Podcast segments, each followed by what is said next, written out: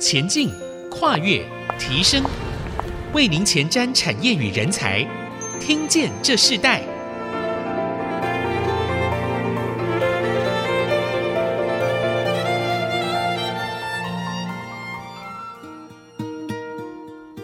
听众朋友，大家好，这里是爱惜之音竹科广播 FM 九七点五，欢迎收听《听见这时代》的节目，我是主持人郭兰玉。在节目开始之前，我要跟听众朋友分享，因为我们现在因为疫情的关系，所以我们现在在分流的关系中，所以我们是在居家在录音。那在这个录音的过程中，我们也透过线上录音，呃，我们会在这样子的一个录音过程中，仍然保持爱惜之音最好的品质来分享给所有的听众。那接下来我要在。再次提醒听众朋友们，这个节目会同步在 Apple Podcast、Google Podcast 上架。如果你也在 Podcast 收听的话，欢迎按一下订阅，就会每集收到我们的节目，收听很方便哦。那喜欢我们的节目，也欢迎到 Apple Podcast 来评五颗星，并留下你的心得，给我们支持与鼓励啊！因为我们这个节目是同步在频道，还有同步在数位的平台上播出。那今天听见这时代，我们要跟大家分享的一个主题是谈到进入大宅展拳脚的产业创新时代，加速引爆人才的质与量。嗯、那也针对这个主题，我们特别要在一开始的时候跟听众朋友分享，其实产业环境的变化，可能很多的企业哦，人才就相对的更为稀少。台湾的半导体产业，无论在设计、制作到测试，都具有国际竞争力，人力需求也非常的大。但对产业而言，规模也不断的在扩大，所以我们也看到人才需求质与量都在增长。那台湾。半导体业的人力需求当然更为紧迫。我们无论是在媒体产业的报道，还有急迫的呼喊，我们看到真的是人力的需求已经是成为产业很很大的一个供需的需要了。嗯，那所以今天来宾也是有着这个呃充满了这个学者气息的林坤喜董事长啊，他自己不仅是在 IC 半导体产业界有资深的经历，也挖掘和培育了很多台湾呃的人才，甚至他自己创新的许。多的呃投资的公司都在这样子的一个时代的潮流中、啊，一起加入这样子一个产业革命，甚至带领这个时代很多的不一样的一个科技产业的一个新的趋势。他自己也是一个高学历的博士，目前呢，林坤喜董事长是担任联合再生能源股份有限公司的共同创办人暨董事，也是宏观微电子股份有限公司的董事长，目前也是贝利科技股份有限公司的董事长啊。随着资料传输。高画质影像需求的持续成长，我们看到宏观也早就投入了产品开发，USB 呃 For 的这个 AOC 的这个晶片，也有着具前瞻性的市场眼光。那同样在这个董事长名下的这个贝利科技也深耕了半导体产业，具有智慧医疗的 AI 影像处理人才。所以至今贝利科技哦，它在这个 AI 缺陷影像分析产品，也在半导体封测市场隐居市场也占了第一名哦，甚至在这个。智慧医疗在肺癌的检测上受到肯定。其实谈到智慧医疗这个肺癌检测上，呃，我跟董事长在多年前啊，电台也曾经办过关于环保的，尤其是在那个无烟无害的活动中，那时候林坤喜董事长也特别的也呃支持这个计划，所以我非常的惊讶，他在这个多年之后，他在这个 AI 智慧医疗上也是针对这个肺癌的这个检测啊来做一个 AI 的这样子的一个测试到导。入啊，这样子的一个一个相关领域的一个投入。那当然，我们也先请林坤喜董事长跟我们的听众朋友问声好。林董事长你好，啊、各位听众大家好，呃，我是宏观微电子与呃贝利科技的董事长林坤喜。好，那刚刚我大致介绍了这个林董事长本身的资历，然后还有你现在旗下的公司哦，这些新创的公司。那我们今天最重要的就是要来谈进入大展拳脚的产业创新时代哦，如何加速引爆人才的词语量。在这样的主题之前，是不是我们先请呃董事长来分享一下你自己本身是一个博士的这样子一个经历？那呃，可不可以分享你在这个一生里头在学成的过程，从学士、硕士、博士，你都选择不一样的领域和科系？到你呃自己创业，甚至投注这个新的新创事业，你所有的选择的基础点有哪些？那跟我们的听众朋友分享一下。好，谢谢。啊，我自己对回头看我的整个职业旅程，我自己是觉得很快乐、很高兴啊。那中间有很多的变化，有些是呃预期，那大部分是不是预期的啊？那我是交大电子工程毕业，呃，那时候我是交大电子系的第四届，施仲荣是第一届啊。那我在毕业那一年呢，是一九七一年，那时候正值台湾呢经济在起飞的时候，需要很多的气管人才。那交大事实上在那时候就办了台湾第二个气管研究所，第一个研究所是呃政大气管所，啊，交大是第二个气管所。那我就上了交大气管所，我是第二届，像我们一个学长曹新成是第一届啊。那之后呢，啊、我去去美国就继续。呃，修习博士，那时候大部分的留学生学的是理工，那我是学的是商业啊，所以是等于台湾在美国很早期呃读气管博士的人啊。那之后呢，就像主持人讲的，实际上我是在美国担任过大学的教授，在 University Kansas 担任过教授啊，那时候在商学院担任教授啊。啊之后我在呃到贝尔实验室去工作，在 New Jersey，那我做的事情呢是属于高科技商品化，因为贝尔实验室。发明了很多人人类重大的发现或者发明，比如说他证明的宇宙的爆炸 （Big Bang Theory） 啊，他就他的雷达去证明的啊，啊，他发明的光纤啊，啊，发明的这个 Linux 这个作业系统。那我个人整个学习过程跟工作过程是从工程转到气管啊。那我回顾一下这有趣的旅程啊。第一呢，让我视野扩大了啊。我起源是学习呃电子工程，呃，主要是重研发。那走了气管这条路以后呢，我的视野大量扩大，等于说等于 one dimension 变成 three dimension 啊，认识到哎，企业里面不只是技术，像有行销、财会、人资、制造，每一个功能都很重要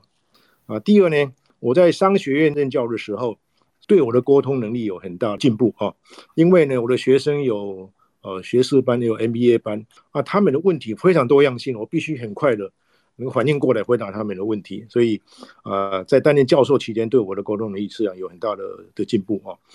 那因为学了商以后，让我对呃全球的经济啊、企业的趋势分析都很有兴趣。也因为我呃大学是学工程的，所以我以后就业呢，就全部是在科技公司啊啊。在这里我要鼓励有一些呃朋友啊，他不一定会上 MBA 学企管啊，那也没关系啊，就像呃。张忠谋董事长啊，郭台铭董事长，他们都没有去读企管硕士啊，和他们都表现得非常杰出啊，非常杰出。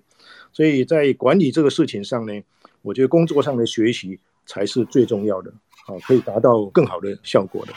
啊，是，所以呃，其实刚刚呃林董上提到的这个很重要的一个关键，就是说你自己在交大第二届的器官所毕业，然后接下来你也在美国。攻读硕士在这些学程，同样的，你也进入到大学做教书的工作。其实你的学生很多都是本身他们就在这个学习的过程中，对你有很向你提出很多在他们领域中的不一样的课题，这也是培养你的反应的能力哦。那到后来，你为什么会进入到一个创业的阶段呢？嗯，呃，我的经历其实创业是比较后段的啊。我起先呢在呃 corporate 工作过。八九年回到台湾的时候是加入台积电，所以我的主要的职业生涯其实在台积电。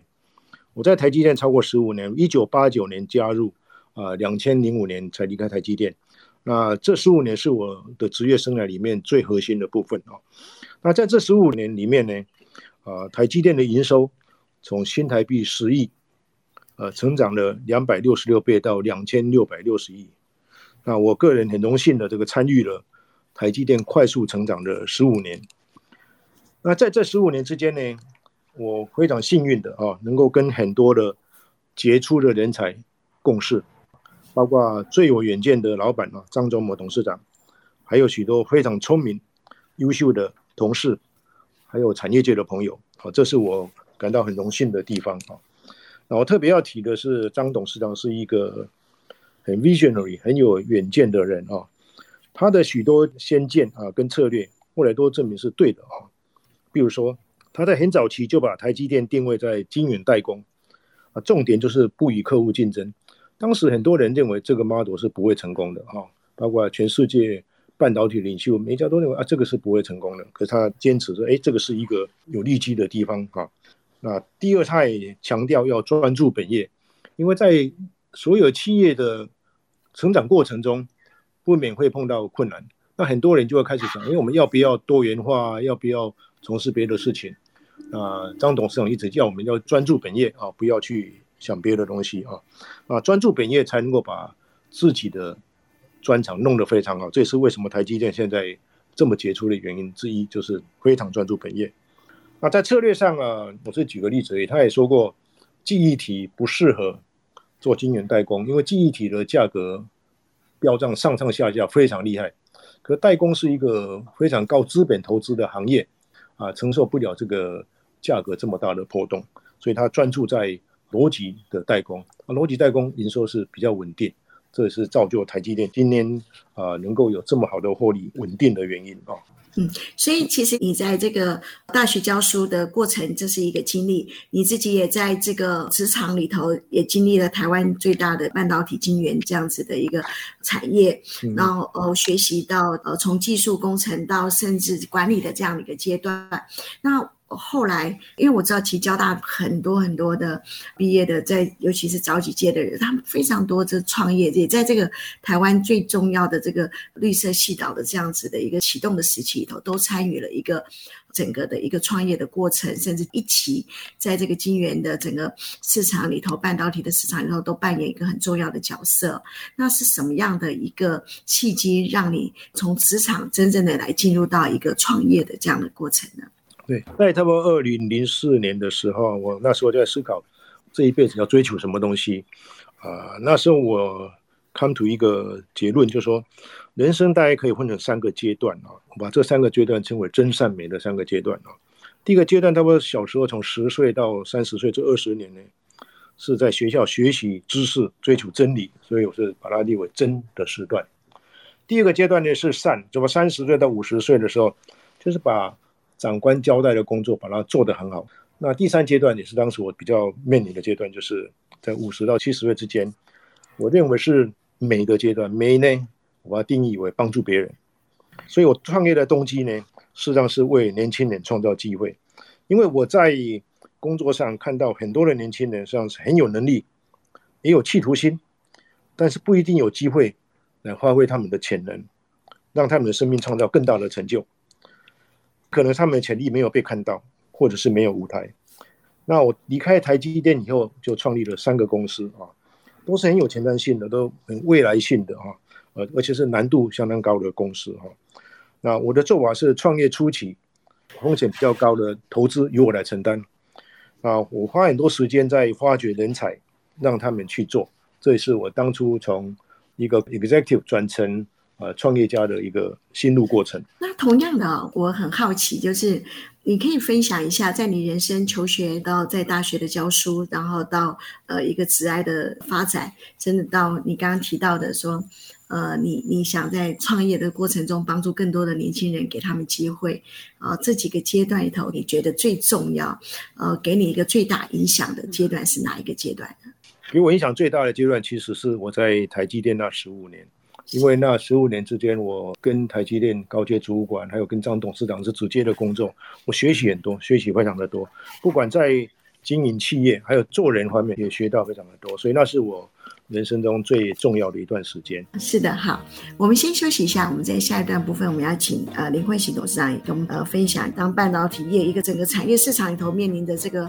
呃人才的大战，当然还有原物料的整个市场的改变，包含了现在是一个大数据分析的一个时代，你怎么看？呃，从你自己这样的一个本位里头来看，现在整个市场的需求，还有人才的需求，我们稍后回来。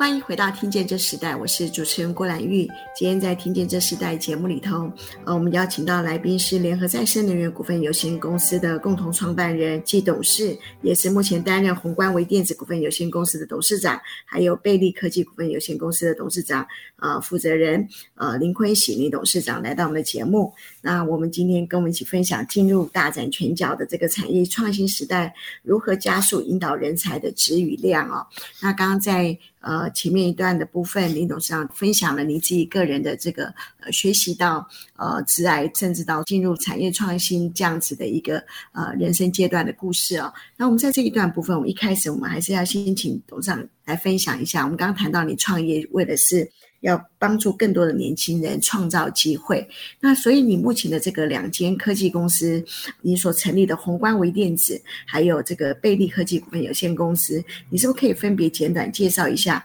呃，在你原来的这个设定的呃，你想要达成的这样子的一个理想的规划中，你怎么来经营这两家公司？那你希望他们在台湾的半导体，甚至在这个智慧智能的这样的产业中所占的这个位置和应用是有哪些方向呢？好的，其实我离开台积电以后，成立了三个公司啊。第一个在二零零五年成立了新日光能源，那是台湾最大的再生能源公司，现在改名为联合再生能源。当初进入这个再生能源的原因是我看了一篇 MIT 为美国政府做的研究报告，其中说二零三零年出生的婴儿是最后一代以石化能源为主要能源的人类，因为石油会在二零八零年用完。啊，所以我们到时候，哎，这个这个再生能源是人类将来很重要的需求。在这个原因下，我们成立了再生能源公司。二零零六年，我成立了宏观微电子，哈，这是亚洲唯一的射频 IC 设计为主的公司。那当初我们做这是选难的题目做，因为要培养一个射频设计高手要超十五年，呃，数位设计是比较容易的，哈。那这个是因为在当时很多的电视机的选台器都是一个。火柴盒那么大，但我们知道现在的 IC 半导体是有能力把它变成一颗 IC 的小小的一颗 IC，所以我们就选择这个东西来做。那这个东西也配合台湾的优势，但是这是非常高难度的事情。那我们把它做成了，这个是我们觉得非常难能可贵的哈。那第三个就是在二零一四年，我们成立了贝利科技。啊，贝利科技是一家以 AI 为核心的公司。那我们是结合了交大一个 AI 的团队啊，很多非常优秀的交大的博硕士生啊。那这个贝利科技，它的工作主要是做半导体的检测，用 AI 来检测，所以不必啊花很多年去眼睛去看啊。那我们目前是做的很成功，在半导体方面的封装车厂几乎大部分是我们的客户。那我们之后把半导体成功的技术跟经验呢，把它应用在医学上，用在肺癌的检测。我们做肺癌检测的原因是，因为肺癌在台湾是连续很多年都是呃死亡率第一名啊，所以我们做肺癌主要是要救人了啊，在肺癌上面哎非常成功。目前在我们资料显示，我们的系统在灵敏度和特异度，目前是我们知道世界所有系统里面最高的。所以贝利科技有一个特点，就是大家谈 AI 谈很多，但是 AI 能够真正产生营收的很少。那贝利科技上是有营收，而且今年。也开始获利了，这是非常难能可贵的。好的，所以其实在这个三个三个这个呃，你所投注的公司里头，你都有不一样的发展方向哦。那你认为，这个在这个三个不一样的一个领域的这样子的一个企业中，你你觉得最重要的一个共同性是什么？对于你而言，你这个创业的过程里头，你想要达成的一个呃最重要的一个目标性是什么呢？嗯好的，我觉得在我创这三个公司的过程中，我感受到最重要的是人才不够，是台湾科技业最大的瓶颈。呃，因为台湾经经济非常的好，现在需要很多的人。虽然很多人已经着手在改善这个问题，比如说在半导体方面呢，台大、交大、清大、成大都成立了半导体学院，希望很快培养许多半导体业所需要的专业人才。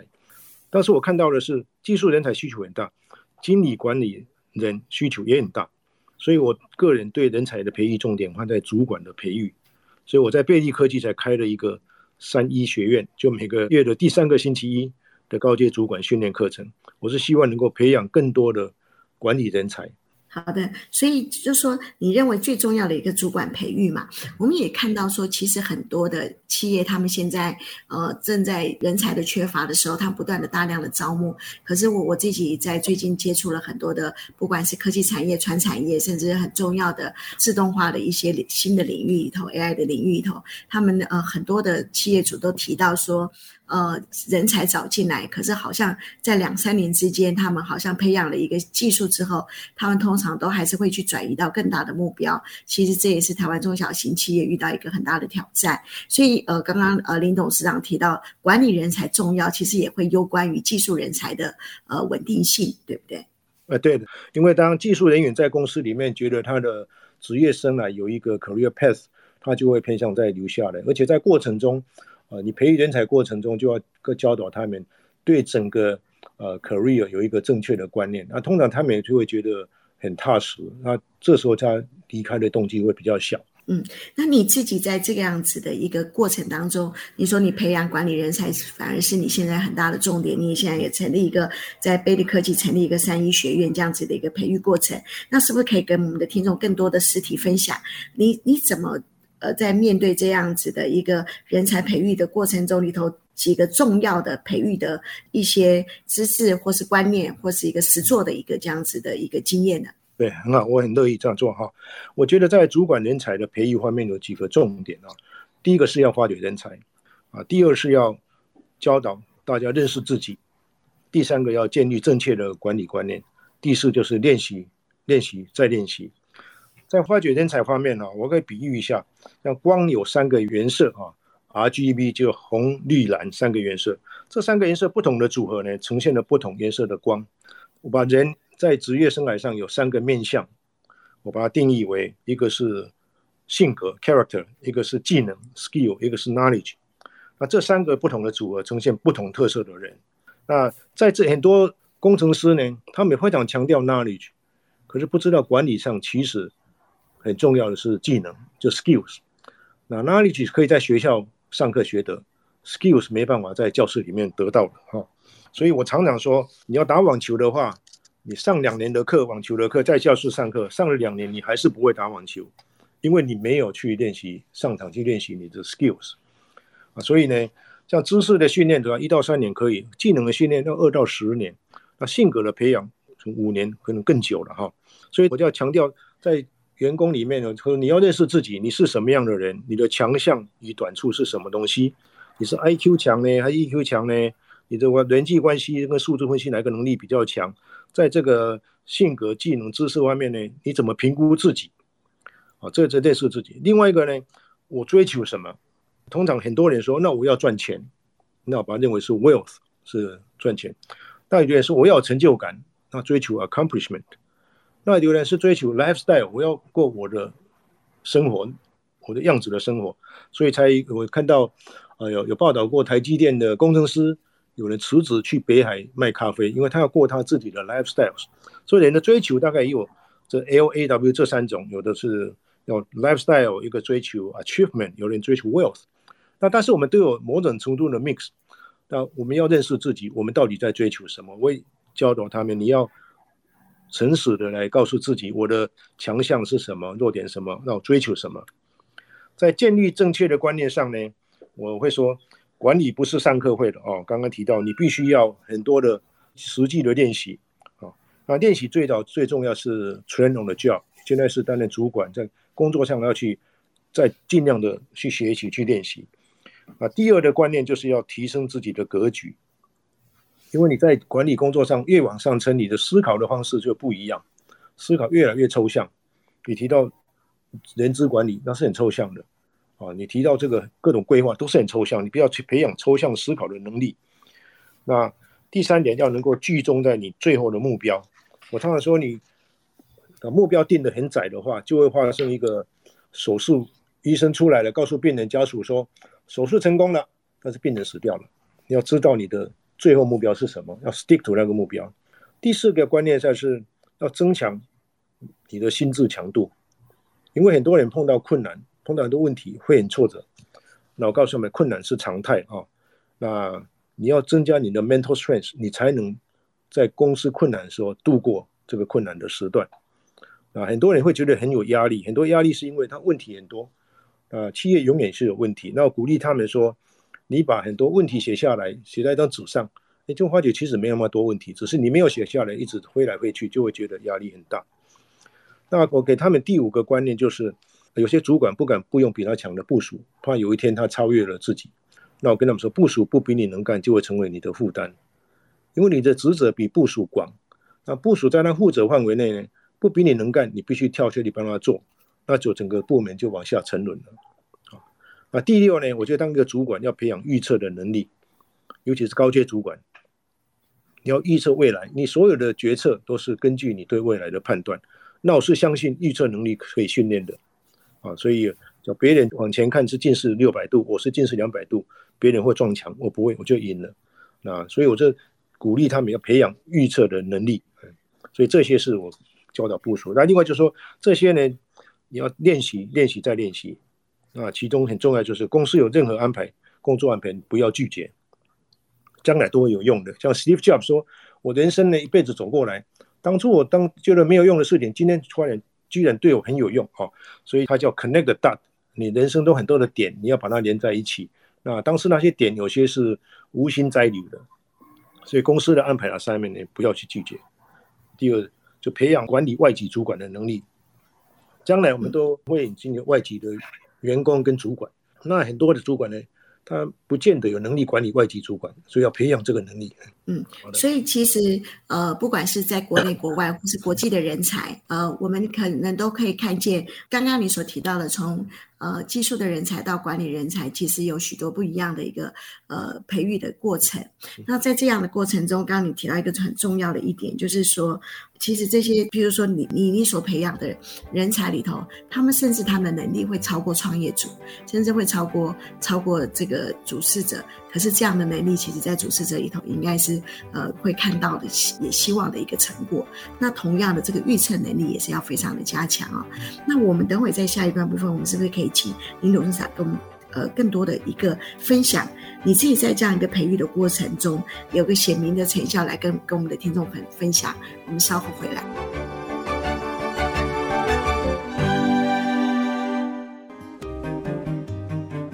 欢迎回到听见这世代，我是主持人郭兰玉。今天在我们现场跟我们一起分享的来宾林坤喜董事长。那我们在这一段部分，我们是不是请呃林董事长跟我们分享一下？你可不可以以你自己现在呃所创新的这样子一个产业里头，提出一个培育过程中的一个真实的成效，然后跟我们的听众朋友呃来分享一下？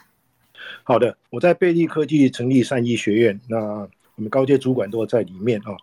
那。在过程中，我想我们很多的鼓励大家的要表达意见，我鼓励他们说你：你对公司最大的价值就是你的 opinion，你的意见啊，意见是经过你的判断以后提出来的啊，所以是对公司很有价值。那这样我们过了一年多以后，我觉得是有很好的成效啊。第一个，我看到我们的主管比较快乐啊，他们在会议的参与感诶显著的提高了。我也看到他们觉得他们的成就感也提高了。那最客观的数字是在过去一两年，很多公司的流动率非常的高，可是我们参加三一学院的主管，流动率是零，没有人离开，啊，所以这一点我是觉得是有显著的成果的。好的，所以真正的呃，在培育人才里头，这是很重要一个软体培育哦。那在这个软体培育中，我们可以看到，这是也企业不断。呃，在征才的过程中，在内部里头也必须要一个这样的一个培育计划。那同样，我很好奇一件事情，就是呃，通常技术人才在这个成为管理人才，呃，你所看见的最大的挑战是什么？OK，技术人才成为管理人才，其中最大的条件就是他对于一个企业的运作呃还不熟悉，尤其是研发的人员啊。我常常碰到很多研发人员，他们碰到有人。挑战他们的言论，他们就很挫折。我跟他们说，你有好的意见、好的想法提出来的时候，公司第一个反应是什么？是批判，人家批判你的意见，因为这是公司求生存的一个机制。假如提出意见，公司大家都叫好，马上去做，这公司早就倒了哈。所以他们对于公司运作没有了解，所以我才提出要给他们正确的观念。所以我想最大的是心态上，从技术转成管理上，最大的问题是心态上。所以我要锻炼他们的是一个，我强调所谓心智强度，你的 mental strength 要高，呃，你碰到困难才不会挫折，因为在公司里面永远有你不喜欢的人，永远有所谓 difficult people 哈，事情永远有你觉得很困难的事情，这是常态，不是不是异常。嗯。那在这个过程中，人才是这么的需要，它同样的企业的前景和展望也是非常重要的。你自己怎么看台湾整个半导体产业相关的供应链，还有呃现在在呃自动化的过程，还有就是 AI 智能的这样子的一个呃导入到不管是科技和传产这样子的一个生意的产业里头，呃，你认为台湾所站在这个世界的整个产业趋势里头，在二零二二年呃的现今的这个时光里头，呃，你觉得最重要的一个台湾产业，呃，最大的影响性是什么？那台湾产业的负责人他们在整个企业的管理和发展上，最重要的一个呃要把握住的机会是什么？啊，第一个，我对于台湾的半导体的看法是还蛮乐观的啊。台湾的建立的半导体的强度啊是相当的深，所以在未来五年，我觉得台湾半导体在世界领导地位是不会改变的哈。啊，第一个，台湾将来要做的，我觉得呃几件事情，第一个应该要加强半导体设备的研发跟自制，因为半导体很多的能力是有设备提供的，可是台湾在半导体的设备自制偏低啊，假如将来某些国家发明的重要的半导体设备。我们就会受它的限制，所以台湾应该加强半导体设备的研发。第三个，我觉得台湾在半导体全球化里面啊，应该要提升全球经营的能力。今天美国、日本、欧洲都要回头来重建半导体业，他们当地的半导体业，将来可能跟台湾合作，可能跟台湾竞争。那台湾的半导体一定会走到全球化，不止台积电到世界各地建厂，将来其他的公司也会到别的地方去建厂，所以要加强我们半导体业的。全球的经营能力啊，第三个是第三类半导体啊，第三类半导体像 silicon carbide、gallium nitride 这些是现在大家啊能见度很高啊，台湾还是要发展，虽然它的市值会比矽基就 silicon base 的呃是比较低，但是这是将来啊不管在汽车业啦，在高功率的通讯上都很重要的一个半导体产业。好的，在 AI 的部分，我我也是很好奇，想要请教林董事长。我们知道 AI 的导入啊，那真正进入到产业里头，它其实都要一个过程。那呃，AI 导入，我就想到跟人才的培育也是有关系的。就是说，当你企业发展到一个阶段的时候，你从技术到管理，其实会有一个适应的过程，也是有一个开展和扩大的过程。同样的 AI 进入到产业也是一样，这个导入这件事情，它其实还是呃针对呃人性上面是有相关性的。那你自己在怎么看到以 AI 治疗这样子的一个呃智慧医疗来看的话，你们好像有做软体也有做硬体，那你怎么将这个软硬体的部分里头，你你自己看到它跟你的人才培育一些相关性的技术里头，你觉得一个很重要的环节是什么？对。AI 要落地啊，是实际上牵牵涉两个东西啊，一个是 AI 本身的技术，很多人有 AI 的技术，可是不知道用在哪一个舞台上，那那个舞台就是所谓 domain know-how，就是第二个重点。所以 AI 的技术，另外一个是 domain，用在医学上，domain know-how 是在医生身上。那比如说我们的贝利科的肺癌检测用在医疗上呢，我们非常强调，我们不是要取代医生，是我们没办法取代医生。医生还是很多的判断，还是医生要来。我们强调，我们是协助医生，辅辅助医生，减少他的工作量，增加他判别的正确度。所以在这里是发生是 AI 跟医生的合作，而不是 AI 要取代医生。同样在别的应用，我觉得也是一样的。AI 我觉得到目前应该都还是一个。协助人类的角色，而不是取代人类的角色。那你自己现在在经营这三家不同领域的产业里头，你你自己最大的期待是什么？啊、呃，你在这个过程里头，无论是工作、个人，你自己未来还有哪些的规划呢？OK，我第一个当然是希望啊，有很多年轻人在他们能够他们的潜力能够更充分的发挥，所以我每天都在找人才啊啊，很多很我我很喜欢这个。呃，发掘人才，然后帮助他们，让他们成功。他们成功，我也很快乐。好，这是我很希望做的事情。那在短期内，比如说在呃贝利科技，我是希望能够带它上市。啊、呃，我成立了三家公司，有两家已经上市了。现在是最后成立的这一家贝利科技还没有上市，所以短期内重点我会努力让呃贝利科技来上市。是。那在这样的一个过程中，你觉得？整个这样子一个创业经验，你不断的要投资，然后也希望给更多人更多的机会嘛。那你你自己觉得，在这样的一个过程中里头，最让你难忘的经验是什么？OK，呃，有两个哈，啊，第一个是我在呃台积电的时候，有一次有一个日本的大公司，我我是邀请他们到台积电来成为台积电客户，啊，但但是他要的量实在太大了，台积电没办法给他，所以他们说啊量不够。不够，那他们干脆就不要了。他社长也写了信给我们啊，说他他决定不跟台积电做了。那为这事情，我特别跑了一趟日本，就只去拜访这公司。我跟他们开会开了一整天的会，尝试说服他说，跟台积电合作的好处，虽然量不如你预预期，但是有很多其他的好处。啊，最后呢，等到晚上呢结束的时候，他们内部又开了一个会啊，回来说，哎，好，他们决定回来跟我们一起合作。那而且条件非常好，我跟我老板说，那是我那一年最快乐的一天啊。那第二个我非常啊难忘的经验，就是在宏观微电子。宏观微电子是成立以后，也不是都一直很顺利的，中间有一阵子是经历上技术的困难，还没办法突破，所以啊，有一阵子是非常非常困难的时候，那资金也烧得快快没有了哈，所以那时候我就把它认为是呃企业经营呃经过的死亡幽谷。那时候我告诉我们的同仁说，诶，我从同仁的表情跟同仁的意愿，你们看到，诶，这个公司是有机会的。我看到大家还是很很努力在做，我跟他说叫投资人不投，我来支持。那我们支持就把这个公司哎撑过去，结果就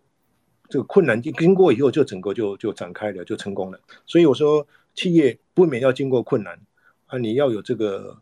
强的心智强度来经过这个困难，不然再碰到困难你就退缩，那那早就大部分企业都不会存在了。所以这两个是我啊最难忘的经验。好，节目最后，我想请林慧欣董事长，呃，跟我们的，因为我们这在数位平台上，可不可以对着现在的一个新的世代，这些呃年轻的学子，呃，说一句，在你自己人生的所有的一个培育过程中里头，对你呃很重要的一个关键的一个的因素，最重要的一个是什么？跟我们的年轻人分享一下。OK，好的，好，我想跟大家分享的啊。是美国罗斯福总统讲过的一句话啊，我非常喜欢，我也跟我的同仁分享的。这句话是说，快乐不是来自于纯粹拥有金钱本身，而是来自于成就感带来的喜悦，以及发挥创意解决问题带来的刺激感。所以这一句话跟大家共勉。好的，我们谢谢林坤喜董事长今天在我们听见这时代的分享。呃，进入大展拳脚的这个产业创新时代，我们如何加速引爆人才的资与量？尤其是企业如何培养管理人才这么重要的一个课题。啊、呃，在这样子的一个时间里头，希望对所有的听众朋友和产业都产生一个正面的影响性。啊、呃，董事长，谢谢你。我们今天的听见这时代，我们就进行到这里，我们下次再见，拜拜。好，谢谢，拜拜。